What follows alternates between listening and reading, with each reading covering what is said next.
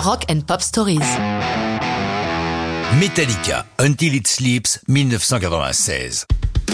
S'il a fallu plus de trois ans de patience aux fans du quatuor californien pour voir enfin paraître Load, leur sixième album studio, c'est qu'entre-temps le succès du précédent, le Black Album, a été suivi d'une énorme tournée. Or, les concerts de Metallica ne sont pas de tout repos, le chanteur et guitariste James Hetfield ayant même manqué de périr brûlé vif à Montréal à cause d'effets pyrotechniques mal maîtrisés. Le groupe a décidé d'explorer d'autres voies musicales, s'éloignant du thrash metal qui a fait leur gloire pour un hard rock mêlé de blues, voire même de country, à leur manière, vous vous en doutez.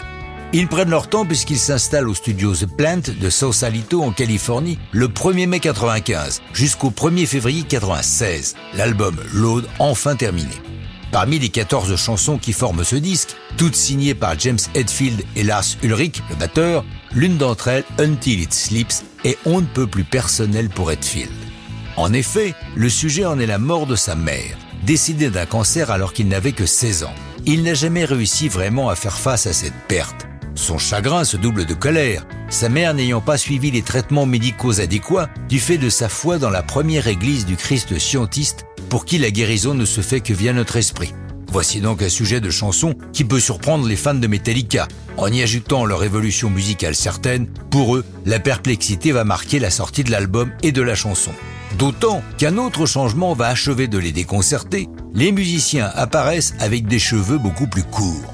Si ça peut sembler un détail, pour le fan de base, c'est une forme de trahison. Mais la décision du groupe paraît sensée. Ils ne peuvent rester toute leur carrière comme lorsqu'ils étaient encore des teenagers.